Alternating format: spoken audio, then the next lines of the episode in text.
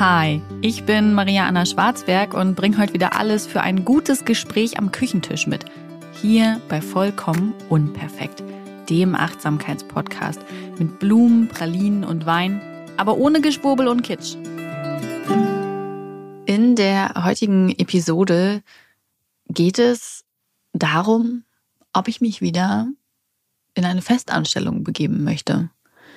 Ich habe gerade kurz überlegt, wie ich das allgemeingültiger formulieren kann, so ob man sich wieder in eine Festanstellung begeben sollte. Aber ich kann ja nur für mich sprechen. Ob Mann oder Frau das tun sollte, das kann nur jede und jeder für sich hinterfragen. Ich habe das für mich hinterfragt und bin da zu einem Entschluss gekommen und ich nehme euch heute mal mit in den Prozess. Vielleicht sind da wieder ein paar Anstöße für eure eigenen Gedanken dabei. Denn auch meine Gedanken fallen ja nicht einfach von dem Himmel, der da draußen gerade so grau vor sich hin regnet, sondern ich erlebe Situationen, habe Austausch mit Menschen, ähm, keine Ahnung, lese etwas, recherchiere etwas und Häufig ist es ja so, dass die besten Gedanken kommen, wenn man nicht damit rechnet. Ich habe tatsächlich die kreativsten Einfälle dann, wenn ich nicht arbeite, wenn ich in Auszeiten bin, auf Reisen und so weiter. Ähm, ja, und diese Idee kam mir in unserem Garten. Hm. Wir waren im Haus und in unserem Garten mit Freundinnen, haben das Haus gezeigt und es war sowieso ein total schönes Gefühl, weil es so ein Ausblick, so ein klitzekleiner Ausblick darauf war, wie sich unser Leben verändern wird. Ähm, ich halte nichts davon, äh, durch materielle Käufe quasi sich das Leben irgendwie vorzustellen, dass es dadurch schöner wird, weil man ja immer noch das gleiche Leben führt.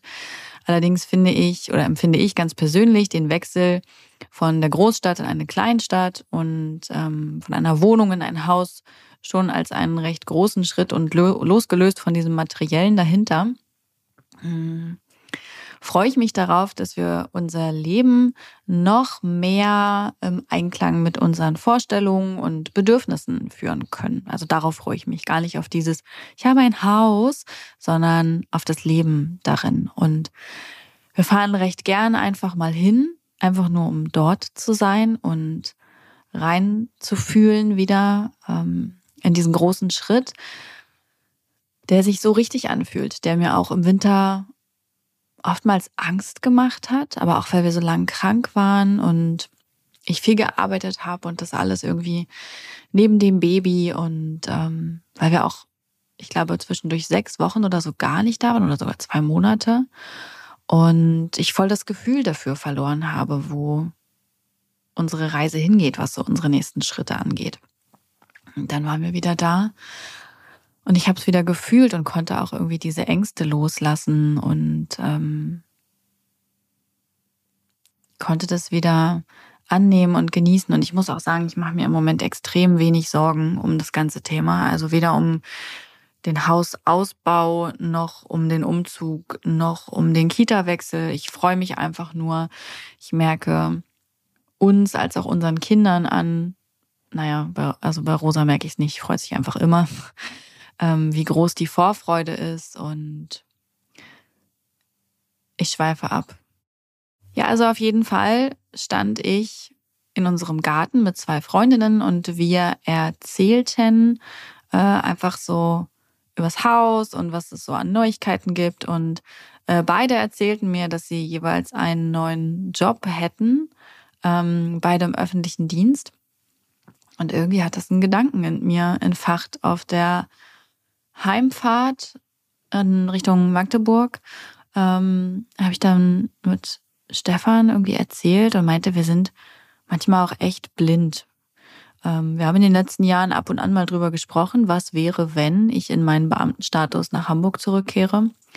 Und ich konnte mir das nie vorstellen, kann ich auch jetzt nicht. Also diese Beamtung, ich bin ja beurlaubt von meiner Verbeamtung in Hamburg. Okay, für alle, die das nicht wissen, ich war früher verbeamtet in Hamburg. Vielleicht sollte ich das nochmal kurz einwerfen. Ähm, bin sogar auf Lebenszeit verbeamtet. ich habe ja für die Stadt studiert und äh, danach auch dort gearbeitet und mich dann nach einem Burnout dazu entschieden, meine Verbeamtung ähm, beurlauben zu lassen. Ich glaube, für acht Jahre geht es oder ging das damals in Hamburg. Ich weiß nicht, wie der Stand der Dinge jetzt ist, um genau mich beruflich neu zu orientieren. Das habe ich gemacht in der Zeit. Ich mich dem Kreativbereich gewidmet und das in der Selbstständigkeit. Und ähm, ja, trotzdem reden natürlich auch wir oft darüber, hey, wie geht's weiter? Was ist so der Plan? Was fühlt sich richtig an? Und ich äh, habe schon öfter gesagt, dass ich irgendwann mich gern mal wieder fest anstellen lassen würde in Teilzeit. Hm, ich das einfach spannend finde und das auch Ruhe reinbringt in diesen Job und weil ich dann auch wieder aus der privaten Krankenversicherung rauswechseln könnte, die ich halt gar nicht so toll finde. Also ich fühle mich, ähm, ich fühle mich tatsächlich schlecht, wenn ich das irgendwie an der Anmeldung bei ÄrztInnen sage. Ich fühle mich auch schlecht, wenn ich dafür eine Vorzugsbehandlung erhalte. Ähm, gleichzeitig ist es manchmal praktisch, aber mit Kindern wiederum auch nicht, weil du für jedes Kind natürlich auch nochmal extra zahlen würdest. Bei uns ist mein Mann familienversichert und ja, dadurch sind die Kinder über ihn mitversichert. Aber naja, es gab also immer mal schon so ein bisschen so, ja, irgendwann mal, irgendwann mal, wenn es sich richtig anfühlt. Und natürlich in dem Atemzug auch immer das Thema, hm, ja, möchte ich dann quasi meine Beurlaubung ähm, in Hamburg beenden und ich habe halt immer wieder gesagt, nee, ich will das nicht. Also für mich war meine Stelle auch einfach eine schlechte Erfahrung. Ähm, also nicht nur, aber das, was ich so davon mitnehme, sowohl inhaltlich war es extrem fordernd, weil ich mit Opfern von Gewalttaten gearbeitet habe, als auch das drumherum war nicht wirklich gut. Es war halt eine sehr ja, so wie man es kennt, sehr reaktionäre, rückständische ähm, Behörde. Alle Vorurteile haben sich leider irgendwie bewahrheitet und ähm, mit meinem Burnout spätestens sind mir da schon etliche Steine in den Weg gelegt worden. Gab es ja einige sehr unangenehme Gespräche und wenn die Behördenleitung dann so gegenüber sitzt und schon sagt, dass äh, wenn man bestimmte Dinge publik macht, äh, dafür gesorgt wird, dass die Karriere definitiv nicht weitergeht, dann ja, finde ich das schon ein krass toxisches Arbeitsumfeld, in das ich niemals wieder wechseln würde. Ich müsste natürlich nicht dorthin zurück, sondern könnte auch woanders ähm, eingesetzt werden, würde ich sogar sehr wahrscheinlich. Ähm, es wird ja immer geguckt, welche Stellen dann frei sind und so. Aber ich möchte es nicht. Also ich möchte weder nach Hamburg pendeln, noch möchte ich für die Stadt arbeiten. Ich habe elf Jahre in Hamburg gewohnt und das behalte ich in Erinnerung und ich bin denke auch gern an die Zeit zurück. Ähm, aber für mich ist das Kapitel einfach so geschlossen, dass ich das nicht wieder aufmachen möchte. Aber wir waren halt trotzdem blind, weil wir nie den Schritt weiter gedacht haben, dass ich natürlich auch mich hätte in Magdeburg, wenn ich es gewollt hätte, im öffentlichen Dienst hätte bewerben können, ähm, was ich genauso gut eben auch im Wendland machen kann ähm, wir haben immer gedacht, öffentlicher Dienst Hamburg, Haken hinter, nee, okay, gut. Dann, ja, wir lassen es erstmal fallen. Hm, eine andere Stelle, auf die du dich bewerben wollen würdest, hm, nee, irgendwie gerade nicht so richtig, weiß nicht, mal gucken. Ne, so waren immer die Gedankenkreise. Und ähm, damit fing das in unserem Garten an, dass ich dachte, Mann, wir waren aber auch blind. Ich könnte natürlich auch äh, im neuen Landkreis im öffentlichen Dienst gucken. Und ich könnte nicht nur im öffentlichen Dienst gucken, ich könnte generell nach Stellen gucken. Und es ging um das Gefühl, das es ausgelöst hat. Der Gedanke war eigentlich gar nicht so neu, den hatte ich schon ein paar Mal, aber das Gefühl war plötzlich ein anderes. Ich hatte ein sehr warmes und sehr leichtes Gefühl in der Brust, als ich mir vorstellte, wie wäre das, wenn ich jetzt in Teilzeit angestellt wäre für eine sinnstiftende Aufgabe, die mir wirklich Freude bringt. Ähm, öffentlich oder nicht öffentlicher Dienst, ganz egal.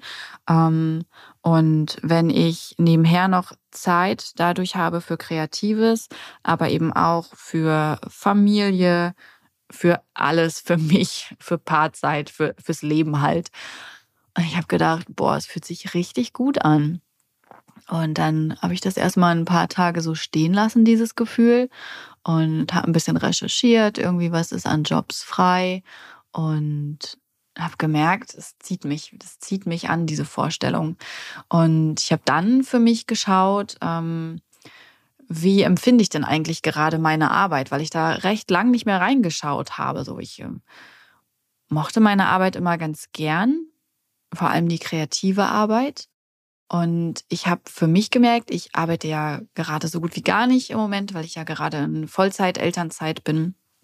Ähm, für die aktuellen Monate. Ähm, wir haben uns das ja so ein bisschen bunt und wild ähm, aufgeteilt, so wie wir das brauchen, mit Vollzeit- und Teilzeit, Elternmonaten und sowas. Mm, da gibt es ja zum Glück für jede Familie unterschiedliche Lösungsansätze, ähm, so wie es halt ins Leben passt. Naja, und ich habe dann aber irgendwie einen Tag gearbeitet und es war so, wie ich das in letzter Zeit oft hatte, dass ich mich danach nicht gut gefühlt habe, sondern erschöpft und äh, launisch, weil ich, weil viel Teil meiner Arbeit eben nicht mehr kreativ ist, so, sondern über die Jahre ist ein Großteil meiner Arbeit werbebasiert geworden, weil ich damit die Freiheit hatte, meine Leserinnen, Hörerinnen und so weiter, Zuschauerinnen nicht zur Kasse bitten zu müssen, sondern meine Inhalte konnten frei sein, frei konsumiert werden. Und das fand ich immer gut, weil ich damit ähm, das nicht von einem Privileg abhängig machen musste. Ne? Man musste nicht vermögend sein oder so, um dem Ganzen folgen zu können. Und das fand ich immer sehr gut. Gleichzeitig hatte ich nie die Anspruchshaltung, Influencerin zu werden. Also mir da wirklich eine riesen Millionenreichweite oder sowas zu erarbeiten, um von Werbeeinnahmen leben zu können. Das ähm, Konzept hat mir einfach nie zugesagt. Und ja, so war ich so ein bisschen in der Mitte von all dem. Meine Arbeit hat immer einen Kreativpart. Klar, ich kreiere Inhalte, ich bin Künstlerin, ich male, ich schrieb, schreibe. Ähm, ich mache Podcast-Formate und das sind alles kreative Inhalte und genau das daran, ja, das mag ich daran auch. Aber durch die Finanzierung oder die hauptsächliche Finanzierung über Werbeeinnahmen hängt da halt auch immer ein ganz anderes Pamphlet noch hinten dran. Ähm, angefangen von Akquise und Co., beim Podcast zum Beispiel nicht. Ähm, da werde ich ja durch OMR vertreten und ähm, habe eine sehr große kreative Freiheit. Aber ansonsten ist mit Werbeeinnahmen eben immer auch Akquise und Kommunikation verbunden, Verhandlungen, dann irgendwie Absprachen und Briefing, die Umsetzung, die Freigabe, dann läuft das Ganze und muss begleitet werden, dann wird es hinterher ausgewertet, es geht um Rechnungen, es geht um Geld und da steckt wirklich sehr viel Arbeit hinter. Ähm, Arbeit, die ich nicht oder nicht mehr, ich weiß es nicht genau, gern mache. Mm. Und ähm, dann habe ich gedacht, cool, wie wäre das denn, wenn ich das einfach alles weglasse? Alles, was werbebasiert ist, weglasse und mich Teilzeit anstellen lasse, einer sinnvollen Aufgabe nachgehen kann, die irgendwie auch so gemeinschaftsdienlich ist. Das wäre zumindest äh, meine Vorstellung. Das bedeutet nicht zwangsläufig, dass äh, keine Ahnung, ich Ärztin werden möchte, dafür müsste ich jetzt auch sehr lange studieren, sondern es gibt ja sehr, sehr viele sehr sinnstiftende Tätigkeiten, ähm, die der Gemeinschaft irgendwie zugutekommen. Und wenn ich dann eben in Teilzeit den Kreativpart machen kann. Das bedeutet für mich vor allem Mimosa weiter voranzutreiben, ähm, da weiter Produkte zu kreieren, die, ja, diese, dieses, dieses, äh, dieses Kunst, Kreativ, ähm, Ding, das es ist. Ich habe noch keinen richtigen Namen dafür. Ähm, ich finde, es ist noch kein richtiger Shop und es ist so, es findet sich halt alles. Es hat angefangen damals ähm, aus diesem We Are Proud to Be Sensibelchen Buch, ja, weil Mimosa da dann der Verlag für war, um das Buch verlegen zu können. Es hat eine Weile geruht, ähm, weil ich mich einfach erstmal in meiner Familien- und Mama-Rolle finden musste äh, und wollte und auch einfach nicht die zeitlichen Ressourcen hatte. Es hat jetzt wieder angefangen mit eigenen kreativ gestalteten Produkten, nicht in Buchform, aber in anderer Form. Und ich schaue einfach gerade für mich, wohin sich das entwickelt. Ich hätte große Lust, da weiter auszuprobieren und das auszubauen. Und ich hätte große Lust daraus, irgendwann mal ein eigenes Geschäft, ein reales Geschäft wachsen zu lassen. Ich möchte, und das sage ich schon seit einigen Jahren, nicht auf Dauer online oder ausschließlich online arbeiten und mein Geld verdienen. Ich möchte dieses ähm, zum Anfassen, das Haptische, das Echte, sehen, was ich tue und wofür ich es tue. Da möchte ich wieder mehr rein. Und ja, wie ihr hört, sind das alles so Dinge, die so ein bisschen schon seit einiger Zeit im Kopf rumfliegen und die jetzt irgendwie, wie das so oft im Leben ist, zack, sind die Tetris-Steine runtergefallen, sind in Ordnung und in meinem Kopf ist sehr viel Ruhe. Ich bin sehr glücklich. Ich fühle mich sehr ruhig. Ich fühle mich auch sehr müde. Klar, wir haben ein Baby. Ähm, aber es fühlt sich sehr richtig an, die Gedanken, die sich da gerade setzen, zu denken und auch umzusetzen. Und ähm, wenn ich mir das vorstelle, eine Teilzeitanstellung einzugehen und eben nebenbei Mimosa weiter voranzutreiben und alle werbebasierten Projekte auslaufen und zum Ende bringen zu lassen, dann fühlt sich das richtig und ruhig in mir an und ich freue mich darauf. Ja, ist ein eigentlich großer Schritt, aber irgendwie finde ich auch gar nicht. Ähm, ich habe ganz am Anfang meiner Selbstständigkeit gedacht, das ist der heilige Gral. Eigentlich müssten quasi alle selbstständig sein, weil man hat so viel Freiheiten und es ist so, äh, so viele Möglichkeiten. Und das ist es auch. Ich mag die Freiheit der Selbstständigkeit und ich mag die Möglichkeiten und ähm, gleichzeitig ist Selbstständigkeit und ich hasse diesen Spruch, aber er ist so wahr, selbst und ständig. Selbstständigkeit bringt einen großen Druck mit. Ähm, du bist halt allein verantwortlich für deine Einnahmen. Und na klar, je mehr du arbeitest, desto mehr kannst du immer verdienen. Ähm, aber jetzt hier übrigens niemand mit der Vier-Stunden-Woche kommen oder sowas. Ja, natürlich kann man auch Arbeit delegieren und so weiter und so fort und Geschäfte klug führen.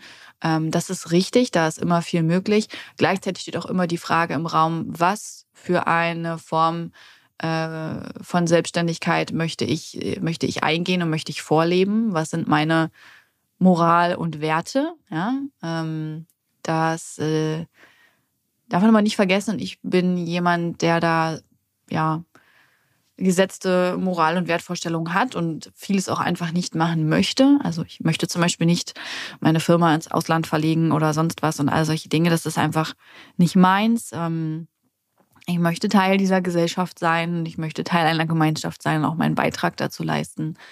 Ich möchte fair sein, ich möchte sozial agieren, ich möchte etwas Gutes tun, Teil von etwas Gutem sein, Gutes bewirken. Ja, auch das wahrscheinlich äh, eine andere, eine andere Podcast-Folge, äh, in der ich mich irgendwie mal mit euch auseinandersetzen könnte, ähm, was eigentlich so Moral und Wertevorstellungen mit der eigenen Arbeit zu tun haben.